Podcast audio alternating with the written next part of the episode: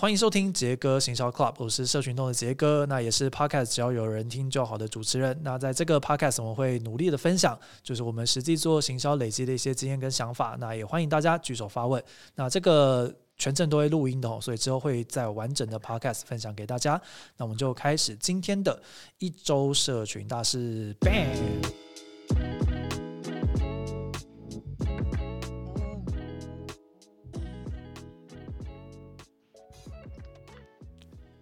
好，那个今天这一场，呃，就是每一次我们聊一周社群大事的时候，其实就会请到我们集资会所的老肖，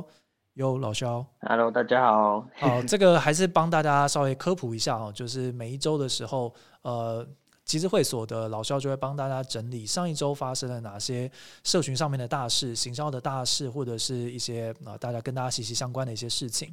那有时候是一些爆红的事件啊等等的。那如果以上周的话，呃，老肖整理了四件事情哦。老肖要不要先跟大家分享一下，今天大家会跟大家聊哪四件事情？好，今天会讲的第一个就是香民的力量 GME 事件，就是大家如果有在关注这几件新闻，应该就会看到很多就是股票的讨论，就是说有一个 GameStop 这间公司，它其实是一个呃老牌的游戏体游戏片的零售商，对。所以老实讲，其实这几年应该算过得比较辛苦一点点，因为现在越来越少人去买实体游戏片嗯嗯嗯。然后，所以他的经营就一直没有很好，然后结果就被那个股市的做空机构给相中，嘿，就觉得说，反正他应该说要不行了，所以大家来做空他这样子。对。然后，呃，但是后来的转机是有一个那个食品电商的 Chewy。的创始人 Ryan Cohen，他就就是在大量购入股票成为股东之后，然后就让投资人开始再次看好这间公司，可能未来是有发展性的。对，然后后来就是眼看就是可能股票要慢慢止跌回升之后，这样子做空的这个做法反而会让他们赔很多钱，所以他们就开始放话说，就是大家进来现在进来买这个股票都是傻子这样的感觉，大家就觉得更不爽了。对，然后香米整个就超级不爽，想说这到底在干嘛？我觉得它的关键点其实发生在就是 Reddit 上面，呃，就是 Reddit 有一个这个就是华尔街的版，然后呃，在里面很多很多就是有在做投资的乡民，然后也因为刚刚讲到的这些呃人去讲说，就是呃不管是从做空的角度去讲，或者是觉得说其实不应该这么做空它的角度去讲，在这个版里面有很多的讨论。那呃很多人觉得这件事情其实有一点点的浪漫。其实是因为呃，这间公司就是 GameStop，GameStop 其实是蛮多人算是童年的回忆吧。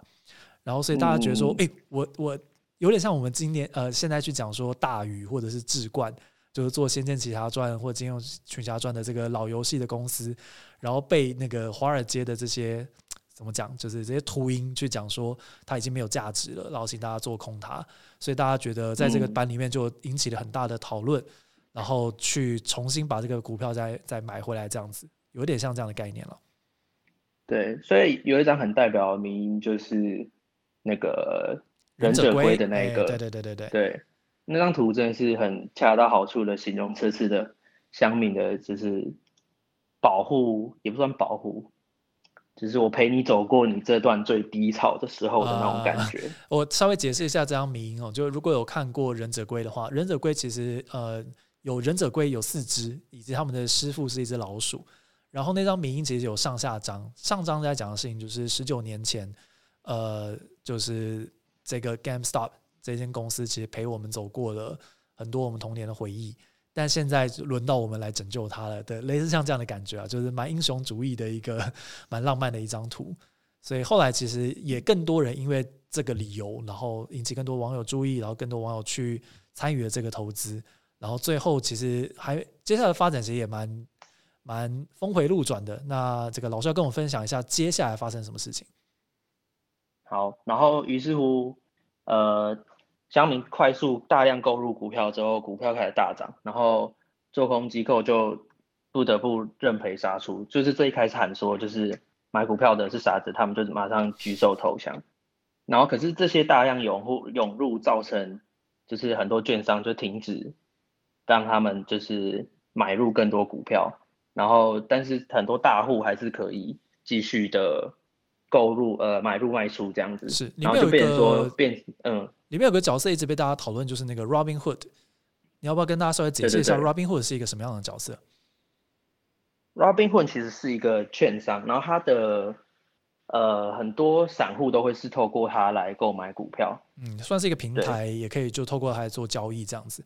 那因为其实在这个 Reddit 上面的很多乡民都是透过 Robinhood 去做这个买卖的，所以一开始大家觉得说，哎，这个 Robinhood 好像就像罗宾汉嘛，有点劫富济贫，就是跟我们一起参与这场圣战。可是后来其实就是他应该是有做出一些限制，就像你刚刚讲到，就有些券商开始他们买入，散户是不能做这个交易，但是反而是大券商还是可以，所以大家就觉得说，所以是现在怎样差别待遇吗？所以才会造成后面的很多很多社群上的风波跟攻击，甚至 Elon Musk。也发了一个 Twitter 去讲这件事情，所以就成为了这个算是今年才年初就出现一个巨大的事件 GME 事件，然后是涉及大量金钱的流动以及乡民正义的，也不一定正义啦，就乡民力量的这个反扑，对，让大家感觉到说，原来有一天华尔街并不是能够呼风唤雨的。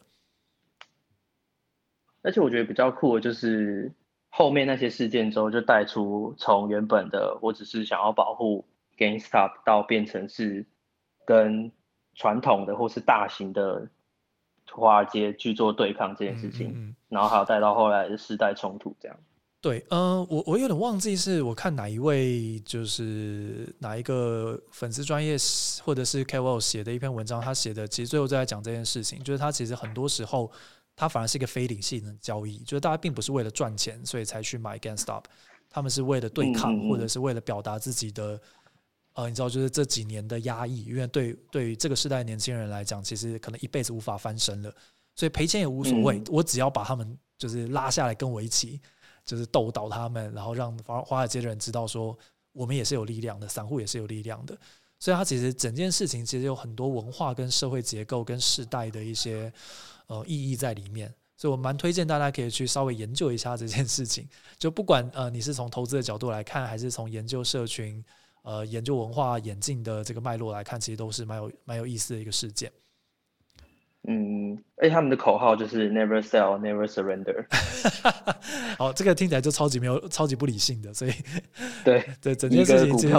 变成一个非常浪漫的一件事情，这样子。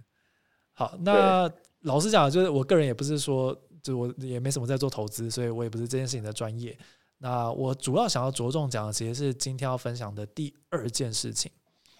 就是 Clubhouse，嘿，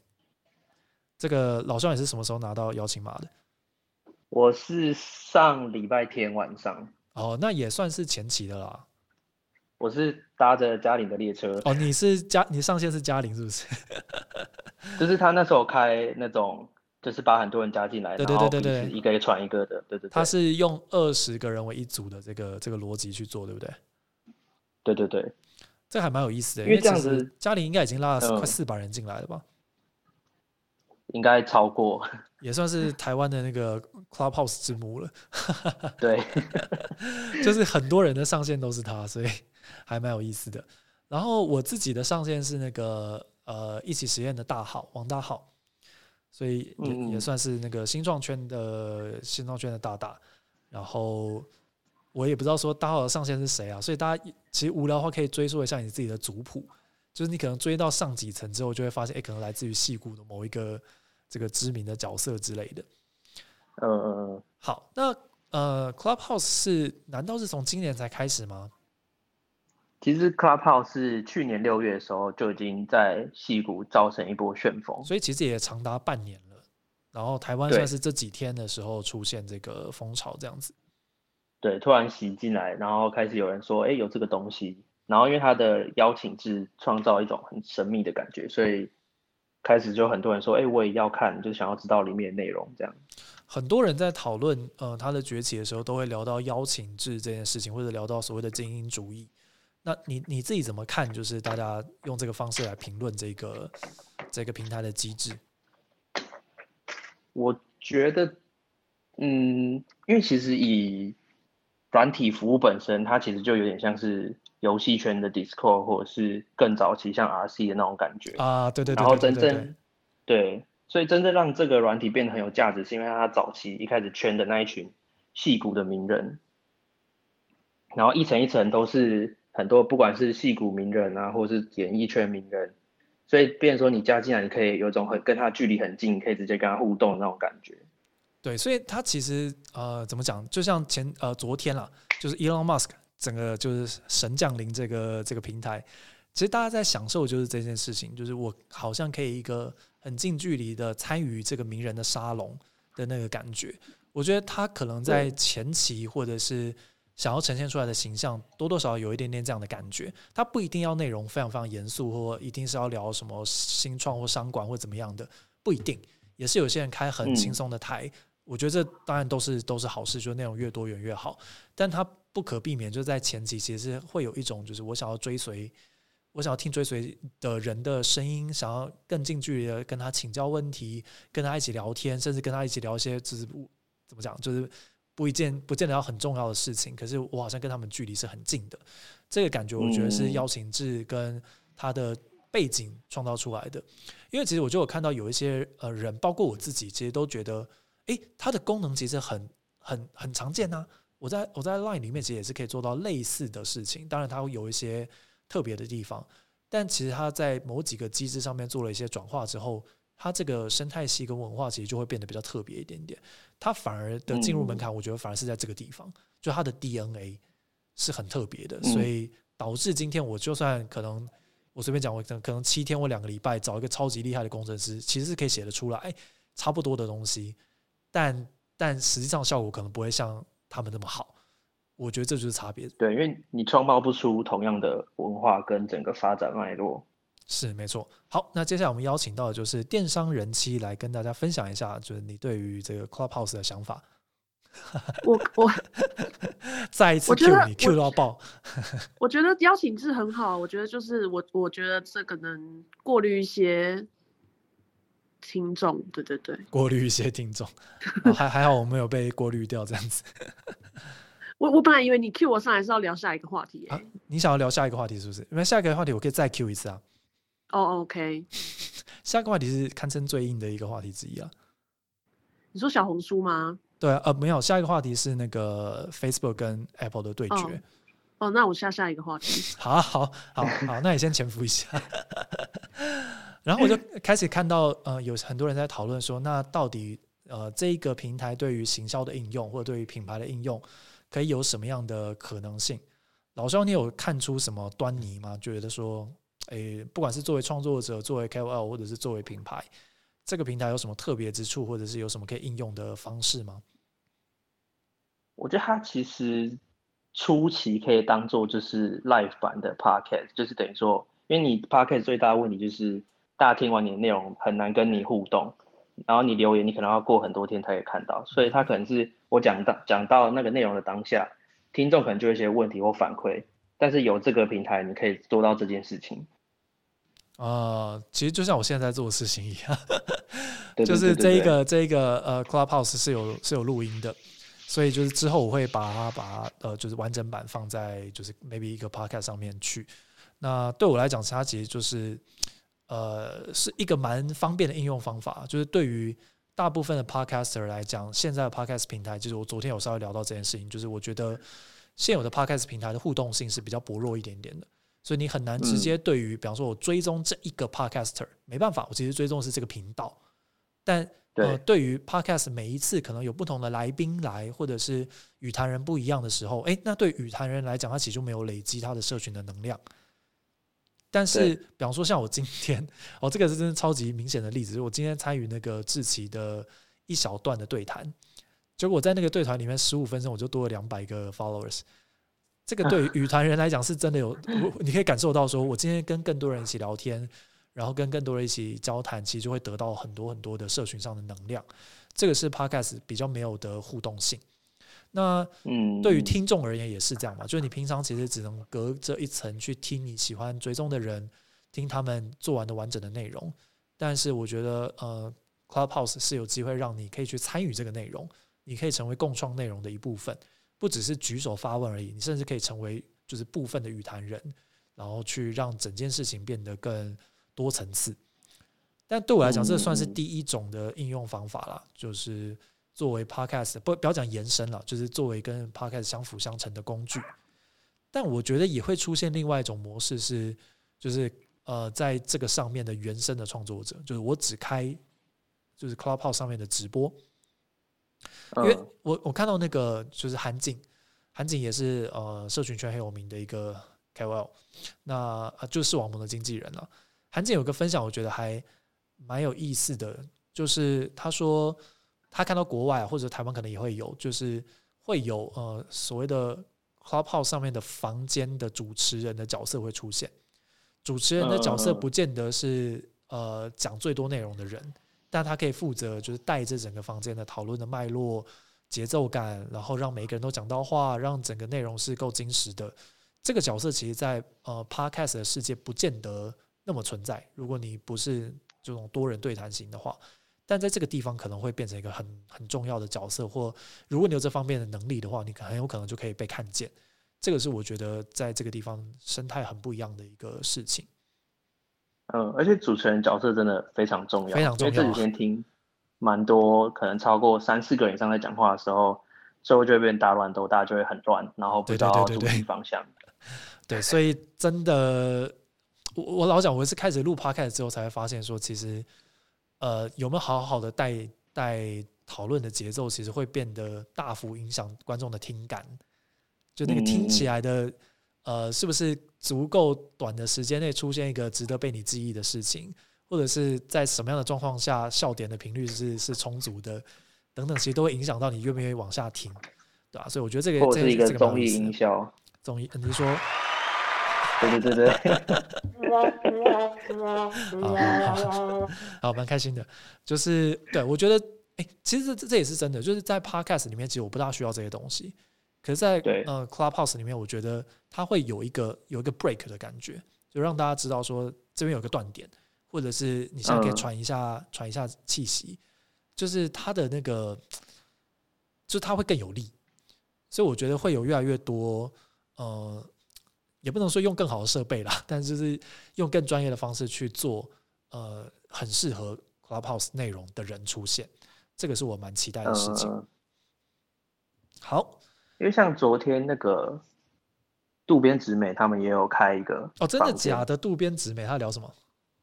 然后，但因为听不太懂日文，不过他们就聊到后面就很很明显就是有点干掉。那我是听有别人分享，他听的内容是说。就是他们自己两个人聊到后来就说：“哎，这不是我们平常私底下聊天的样子，我们为什么要变成这样？就是尬聊感。”对，因为呃很有趣，我觉得很多人说 podcast 就是聊天，可是聊天跟聊天给别人听其实是两回事。他的那个，我我讲一个大家很容易理解的事情，就是内梗。聊天很容易出现内梗，因为你的对话对象就是你个你最熟悉的人。可是当今天你要讲一个故事，且要让别人知道这故事的魅力的话，你怎么适度的把这个故事的背景带出来，但又不讲的太冗长，其实超难的。然后怎么样讲一些梗让大家都听得懂，不会只有两个人笑得很开心，但其他人不知道你们在干嘛，这个超难的。然后我我都觉得我现在都还没有真的很熟悉这件事情。就像如果讲客家阿贝，比方说像这样，就是会出现一个尴尬的断点。对。对，因为看不到人嘛，所以我们就没有办法那么好的，你知道抛接，抛接在那个韩景，没办法抛个媚眼跟你说要不对对对对对对对对对，韩景那边其实就有讲到抛接的艺术，就是呃什么时候把话题丢给下一个人，然后怎么样能够马上承接这个话题继续讲下去，让整个 flow 是是干净利落的，这个超爆难。然后我觉得在 life 的场合里面，其实就变得更困难跟更重要。然后还有一个点，我也很想要提，就是呃底蕴。作为一个创作者的底蕴，其实会在直播类型的内容里面显得更为重要。因为如果你做可被剪辑的、可被调整、可被后置的，你其实可以透过一些调整，或者是节奏感的变化，或者把你没有讲好的段落直接去掉。可是做直播，呃，就是马上呈现型的，其实你的功力有多少，跟你累积了多少经验，跟你是不是有料的人，会很鲜明的被大家感受到，对吧？所以我觉得他确实也蛮适合一些所谓的职人，就是对于你耕耘的领域啊，不管是兴趣还是工作，耕耘很久的人，就还蛮适合用这个形式跟大家一起分享你喜欢的东西跟你擅长的东西。嗯，好了，那接下来我们为了让赶快那个人气可以进到第四个话题哦，所以我们 马上进到第三个话题：Facebook 提告 Apple 跟限制政治广告。来，那个老肖跟大家分享一下这件事情是什么样的一个来龙去脉。好，这件事情其实分个分成两个部分。第一个是 Facebook 提告 Apple 这件事情，因为呃，从二零一八年的那个 GDPR，就是欧盟的一般资料保护法规，是那个时候生效之后，陆陆续续，不管是 Apple 或者像是 Google，他们都有说，例如说网页要禁止第三方 Cookie，然后或者是呃隐私就是需要通过呃使用者的确认，你才能就是把那个资料传出去给，比如说广告商来使用这样子。对，然后因为 Apple 现在就是它有很强大的生态系嘛，包括它的手机使用者，然后电脑、手机，就这些东西让它呃也算是站在，例如说使用使用者的很大一那个角度，部分的人，对对对对对，对对对，所以如果今天 Apple 的所有用户都不再提供资呃使用者资料给 Facebook，这样 Facebook 的广告会变得很难下。对于 Apple 使用者，他都没办法琢磨说，诶，他是谁在哪里，或是他过去的使用行为是什么样子。我觉得很有意思的事情是，Facebook 在那个《纽约时报》上面登的广告，他讲的事情是为了无数小型商家们，我们决定挺身反抗苹果。好，我帮他稍微解释一下这句话的脉络。他的意思是，如果苹果做出这样的限制的话，其实对于很多小型的品牌，他们的资源没有那么多，所以当他每一次投放广告的时候，都希望他的广告是最精准的。但当今天苹果做出他们觉得过分的限制的时候，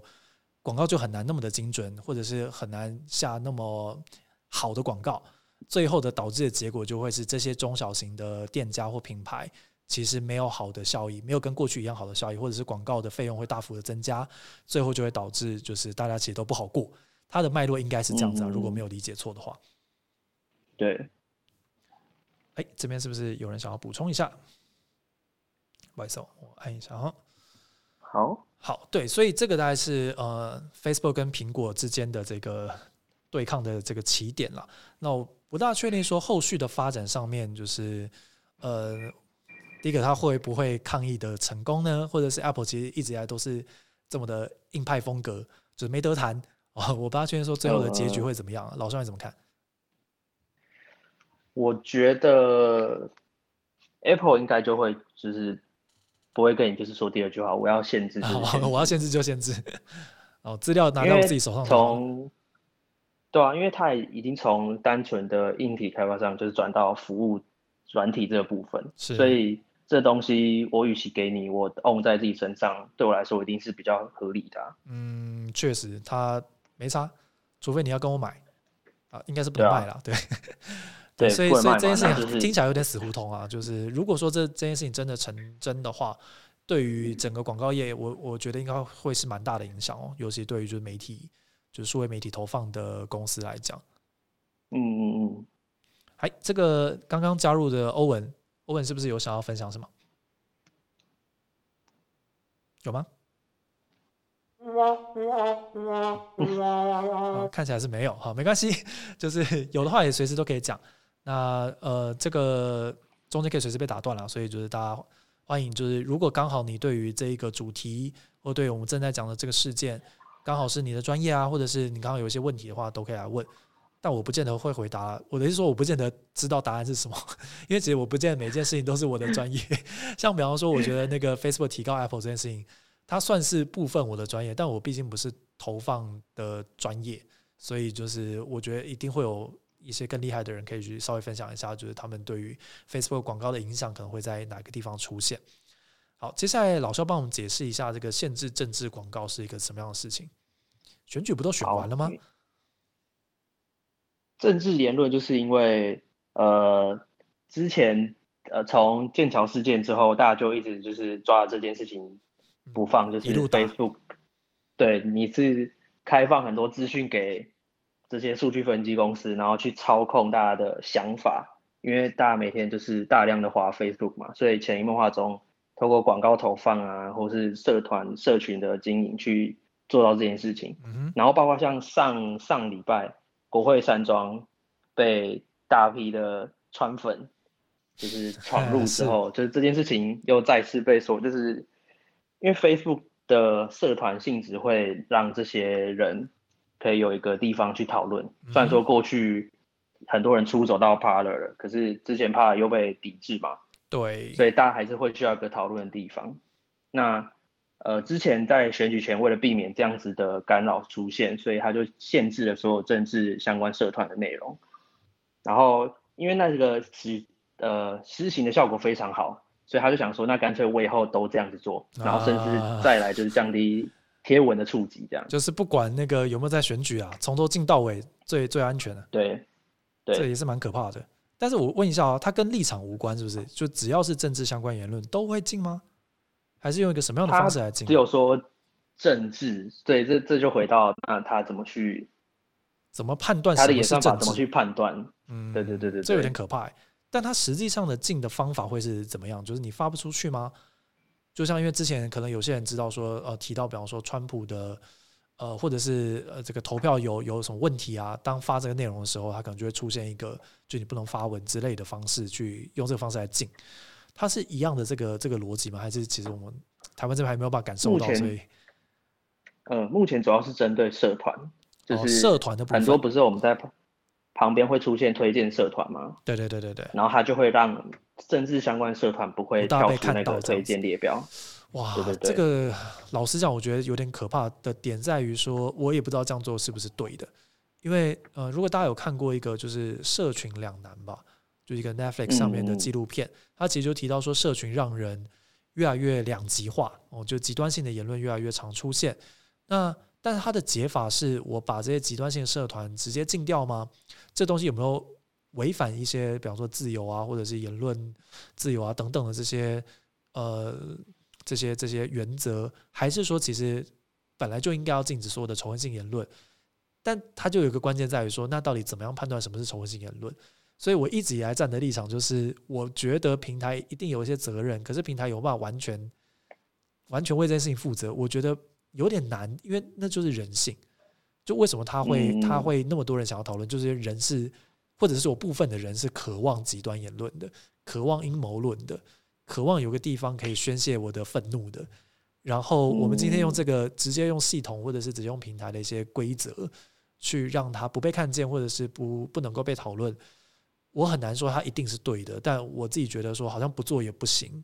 所以我 我我我其实也是有点两两难的，就是我也不知道说怎么样会比较好。然后这件事情继续发展下去，到底对于知道人类文明的这个这个这个可能二十年五十年下来，到底会有什么样的影响？我我自己其实是有那么一点点有那么一点点悲观的地方了。就我觉得它是一个必然出现的事情，因为人性就是这样子。对，因为其实这样子的需求就存在，所以你今天限制它这里发展，那它就会换到对啊换到一个更自由的地方。地方啊，好可怕哦。对，sad。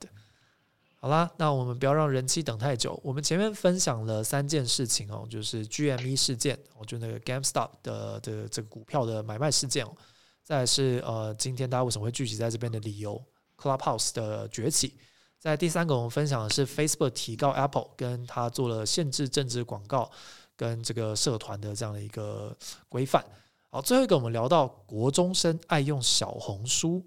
这边我不知道大家有没有用过小红书啦，我个人是还没有用过。那我知道的话，应该我身边有些朋友曾经有用过。那等一下我们想要听一下那个人妻怎么样分享一下他的小红书的经验，但我想要先听老肖讲一下这件事情为什么会被你列在一周大事。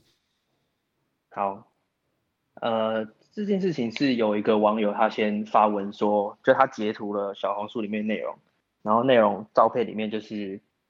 呃，小女生发文，然后说她是国二生，然后是可能台北，然后下面可能有人就说、哦、我是国一嘉义，呃国三湾人澎湖这种。对对对对对，然后除了这件事情之外，他们很多的字界啊，或者发文里面都是用简体字。然后嗯他那一篇文的最后结论就是收在说，就是这就是一文化统战的一个展现。嗯，因为他们觉得用简体字呃比较潮一点点。然后，这个这个这篇贴文的论点是这样子了。对对对对对。然后但是就有别人就认为说，就是其实，呃，这种捕风也不是捕风捉影，就是变成说你有点像很单方面的对这些东西贴上一个标签，说哦，这样就是文化统战，或是你这样就是就是不好，或是他们就是因为呃可能中国做了什么事情啊，所以他们就是变很爱这些内容，但就是很没有人去思考说为什么他们会。往这个方向走，嗯哼，我确实两方面的言论都看到蛮多不同的讨论了。来，那个人机，想听听你的想法。哎，我想要问老肖，在准备这件事情的时候，你有收集到什么样的资料？什么意思？就是你刚刚说的那篇贴文啊，他开始讨论。对对，你有看到那篇贴文吗？对对对。它是一篇从 D 卡上来的贴文，对不对？呃，我是先在我是从 Facebook 上看到的，但 D 卡好像也有讨论的样子。D 卡后来也有，对对对对对。然后图片一模一样。对，因为我看到的是 D 卡的贴文，然后因为这件事情为什么会知道，就是因为我有订阅我自己就是电商人气的 Google Alert，然后呢。我就我就突然有一天收到一个 alert，就是有两篇新闻在报道，对，就是有出现我的名字，然后就是超奇怪，我我没做什么事情，然后一点进去看就是这一篇 D 卡的文章，然后我去 D 卡搜寻这篇文章的时候，就发现他扩了我大概呃三年前写的，很早以前的话。对，他就扩了我我的一段写呃我的我使用两年小红书的那个评测心得，然后我就觉得哎怎么会突然被挖出来？然后我然后我后来就去找嘛，然后后来我那篇文章就是小红书的那个 Medium 的文章，好像是在你只要搜寻小红书的一些内容的时候，它就会出现在 Google 的那个 搜寻很前面。对对，因为确实台湾不多人在讨论了。对，然后因为我用小红书是已经非常非常非常久，从它呃开始一刚开始跟 Instagram 的形式很像，变成到现在独特的一个社群文化，一直到现在。那我觉得它上面其实出现了很多不同的，就是它其实有自发展出自己的一套小红书文化，就是它有什么种草、拔草啊、巴拉巴拉等等，有一些他们的专有名词。对对对，专有名词。然后这个就是我之前为什么一刚开始要用，然后我没有发，没有没有。没有意想到，就是竟然会在现在还被挖出来那一篇评测的文。那你自己用起来的那个感觉如何啊？是真的有很多，比方第一个有很多国中生吗？第二个是呃，你自己觉得呃，这一篇贴文在讨论这个切点啊，他在讲说就是中国文化跟台湾文化在上面其实有很多很多的互相的影响。你自己的感觉是怎么样？我。我刚我最早开始用的时候，其他跟 IG 一模一样。那时候大家还在什么网红探店啊，什么魔都探店，就是那种很一般的东西。但是后来越来越到后面，已经变成说它会有互相平台的影响。比如说今天从 Instagram 红的东西，大家会整套搬到上面去，或者是从小红书上面大家在种草或在讨论什么话题，会直接被转移到台湾的社群平台。所以我觉得已经是有一点渐渐在融合。那我觉得现在国中生会。哎，一窝蜂去使用的原因，其实我觉得是同才之间互相的影响。嗯，因为你只要深入去探讨以后，你就会发现，其实是他们会有一部分的人，比如说你在小红书上面经营了，那当然是他们的。我必须要讲，就是他们的这个使用者是比台湾大量非常非常的多。对，所以你只要在上面只要发表关于呃，比如说我们平常自己在分享的东西，它得到的赞数跟受欢迎的程度是非常的大量。那嗯，我发现一个很独特的文化，就是你只要台湾过去，你分享台湾的东西或者去打招呼，其实，在小红书的用户来说，他们是非常喜欢。嗯，对他们算是一个比较新鲜的感觉了。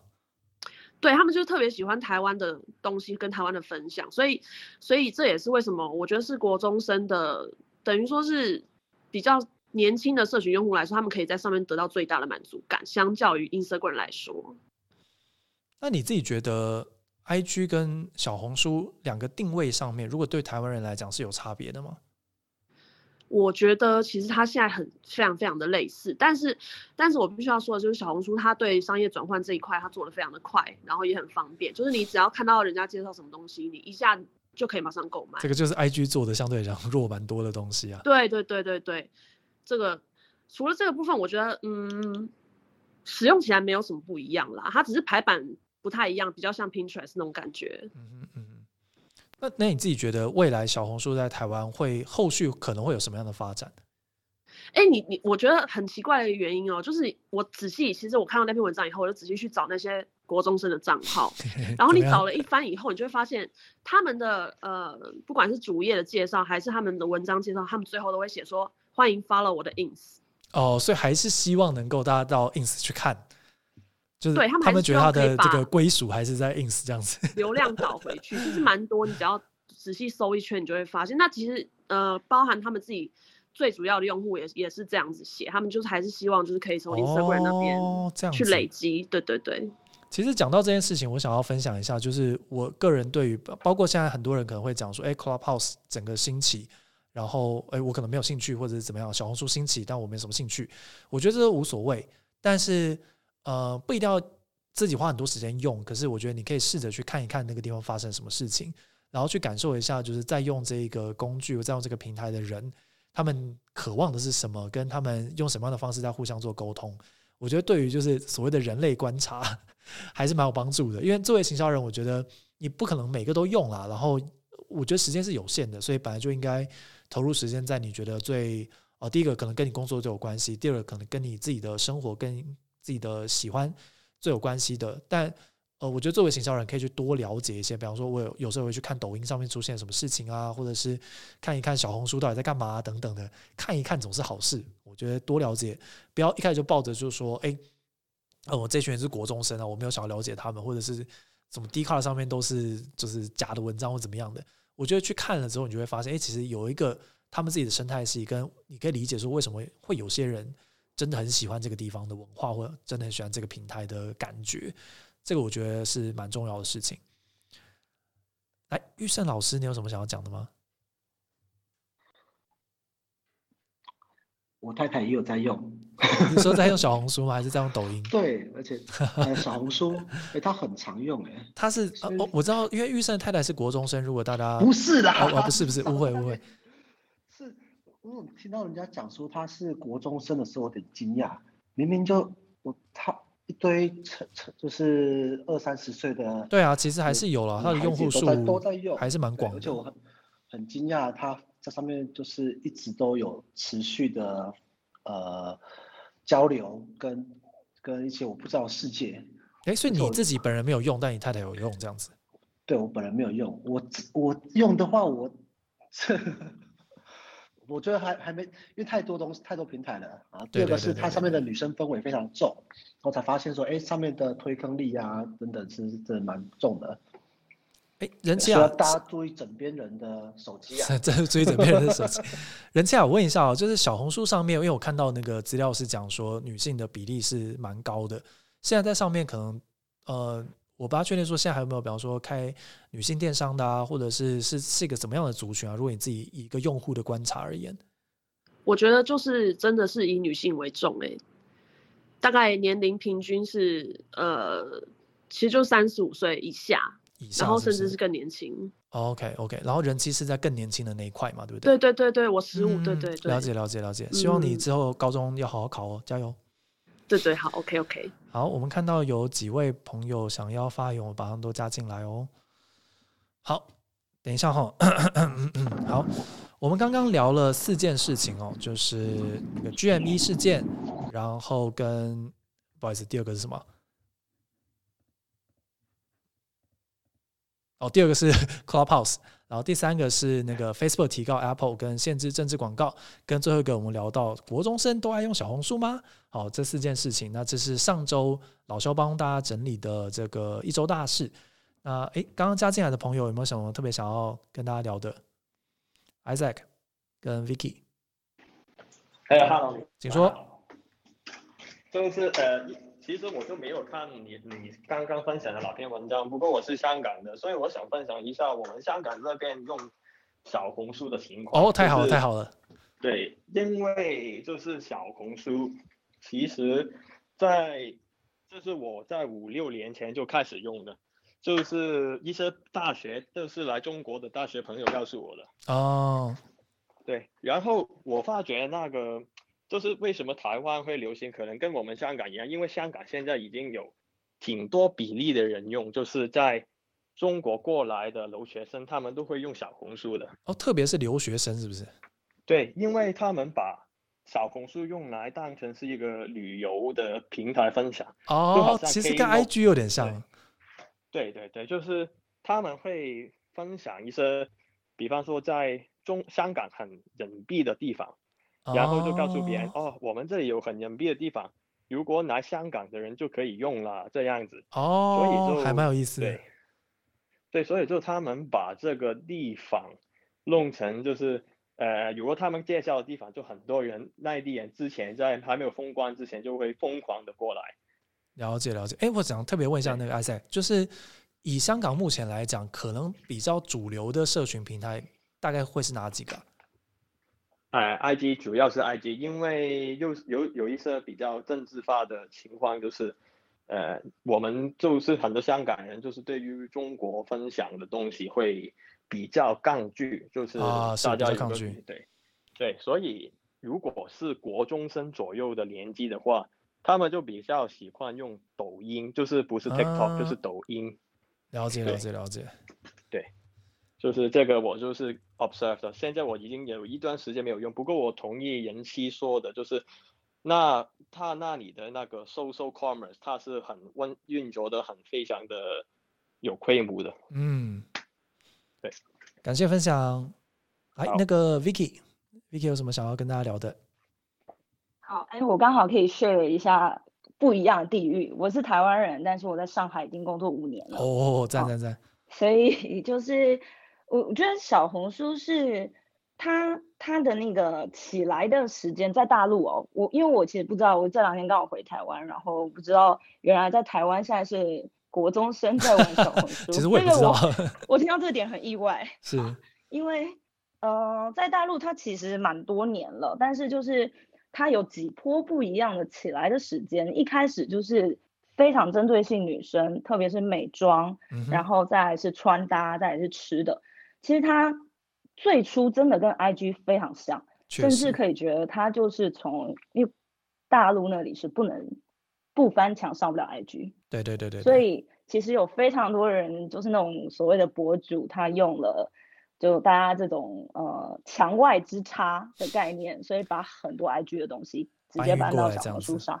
对，所以最初是这样子，然后所以上面。会有很多人去写说什么哦，ins 风穿搭，ins 风的哦，就是 IG 的风格这样子。对对对，风格其实就在大陆直对，在大陆直接你淘宝搜 ins 风，它就是一个风格。哦，ins 是一个风格的，对。对，就对，所以很这，然后最初是这样子，然后就后来其实它就也慢慢就层级。然后第二波，我我理解到应该是电商的起来，就是当小红书上可以直接 e-commerce 直接买东西的时候，它是第二波崛起，因为你看了种草立刻可以买。哦，哎，等方便跟大家解释一下什么是种草吗？哦，哎，哦，种草就是呃，等于我看到了什么东西有兴趣，我就被种草了嘛。哦，然后种草 了，对，然后再来就就相应的词就是拔草。OK，我被种了草之后，我真的去买了，真的去买了，对，就是拔草，有点像台湾讲生活的那个，或者是劝劝败那个概念。OK，OK，对对，了解。如果我不小心用了一些内地的用词，没关系，没关系，没关系。这个就我觉得很很好的事情，就是真的有来自就是呃香港啊，来自中国的不同的实际的使用经验。对对，我那时候就 在那个地方待过，因为毕竟我们可能看小红书。毕竟不是我们长期使用的东西，我觉得对于呃直接使用者来讲，其实那感觉还是差蛮多的。就从外面去观察它，对所以我觉得蛮棒的，是可以听到这边的分享这样子。好，酷的，酷的，酷的。那我们今天哎，是你说，哎，来得及吗？我可以讲，可以没关系。而且他他后来在去年呃前年到去年，然后我觉得这也有可能是越来越多更小的年轻人去看他的一个原因是。呃，他加入了非常多的明星，哦明星在上线这样子，KOL，而且没有是真的明星哦，就是那种你在电视上看的艺人，对，不只是 KOL 了，就是那种知名的明星，因为包含呃大陆现在好几个嗯这种社交平台都走的是这种方式，他砸重金，可能就是几千万人民币。去邀请大明星加入他们，包含周杰伦加入快手，据说是几千万的人民币。那最新的上周，刘德华加入了抖音。刘德华加入抖音哦，我的妈呀！对，是他全世界唯一使用的社交平台。哦，今天听到的报价是上亿元。因为刘德华基本上是私生活是很神秘的一个人。对，他是零社交平台的，所以抖音是他上周开通的第一个社交平台。我的妈！据说估值九位数，太有趣了，太有趣。所以大陆就是用那种砸重金找明星加入，其实会吸引非常多平常不用这些平台的人。然后去增加他的关注，所以这个发展的脉络这样子。对对，我觉得是有可能的，可以就跟大家分享。了解，感谢感谢感谢 Vicky，谢谢。好，哎，刚刚有一个加入的朋友是林先生，Hello，你好，请说。是，大家好，呃，我现在人在菲律宾工作，哇哦，然后对，所以刚刚有提到那位 Vicky 也提到在上海，所以有看到这个小红书的使用嘛，所以我也想分享我在菲律宾这边看到他们在社群上面的操作。好，请哎，请说。哦，OK，就是因为像其实，在菲律宾这边的中国人还挺多的，现在中国人大概也有四十万人左右吧。哦，有这么多啊？对，来这边工作的，因为大多是从事那个线上博弈的行业。哦，大概都，真的真的大概这样子，线上博弈这样子。对，但其实其实，在那之前，本来就有蛮多人是来这边做可能呃零售啊，然后量贩批发等等。因为菲律宾有一亿人口嘛，所以其实蛮多的货都是从大陆那边带进来。是，那只是这几年刚好线上博弈关系，所以人越来越多。那人一多了之后，就有说这些生活上的需求。所以像刚刚 Vicky 有提到，其实一开始可能小红书有点像是 IG 的这个大陆版，就有点像是。就是大家反正不能用 IG，所以就上小红书。对，那我发现，在菲律宾这边，因为菲律宾很多海岛，大家都知道嘛。以前封城以前，大家也是都很常来长滩岛啊、宿务啊、巴拉望啊什么这些地方，然后来玩。所以会发现到小红书上面就有大量的就是中国人，就是在菲律宾这边玩，在这边旅游，然后开始就是去去就是 po 上这些资讯上去。那有的他就会转接经营到他自己可能在做旅行社。比如说，他可以带一些行程，然后来满足这四十万中国人在菲律宾生活的这个需求。对对，就 就有看到一部分是这样。了解。那在地人会看吗？在地人的话，他很妙，就是其实他们菲律宾人也想要赚，就是外国人的钱，那尤其是赚中国人的钱，所以他们可能看不懂，但是我觉得他们会有一种蛮有趣的那种串接，就是。可能他们本身是用 IG 然后来分享，可是他们可能又会在认识某一些中国的朋友，那他们就是说把这样的一个资讯 share 到小红书上，对小红书上面，那就变成小红书上面，它可能可以很单纯的有点像一个窗口，就是说让看不懂英文的中国人可以来这一边，就是来来看这个行程，然后他们再跟当地的本地的社群，然后再去合作，然后再衍生啊，我最近。发现，包括刚刚讲旅游的行程之外，还有一个衍生是带货，就是 现在这边也很流行，就是网红带货啊，而且是找菲律宾的网红，就是把中国在在电商带货这一套，然后完全复制过来菲律宾这里。OK，所以还算蛮成功的嘛。我觉得应该算还不错，因为我看到我自己很多菲律宾，我自己的朋友跟他们本地的一些名人，就是真的很常在开直播带货。了解了解了解，而且带货量都还蛮不错的，因为他们随随便便一个 follower 可能都是 million，都是百万百万的那种 follow，就带起货来蛮惊人的。我觉得那个会比在台湾我们看到什么海鲜带货啊什么这些，我觉得可能 都还要再更。更强一点，更强一点，更强一点。了解。好，我们感谢林先生的分享。然后，因为那个时间的关系哦，我们其实四点还有另外一场，所以那个差不多要做一个小收尾。那我还要看到有几位有在举手的，那就是不好意思啊。那个下一次的主题的话，也希望大家可以继续跟着我们。好，那今天的这个一周大事，我们跟集资会所老肖的分享，大概就到这边吼。那希望大家可以去听更多，就是杰克行销 Club 里里面的内容，我们之后会放在 Podcast 上面跟大家做分享。那今天的这一场对谈就到这边喽，谢谢大家，大家拜拜。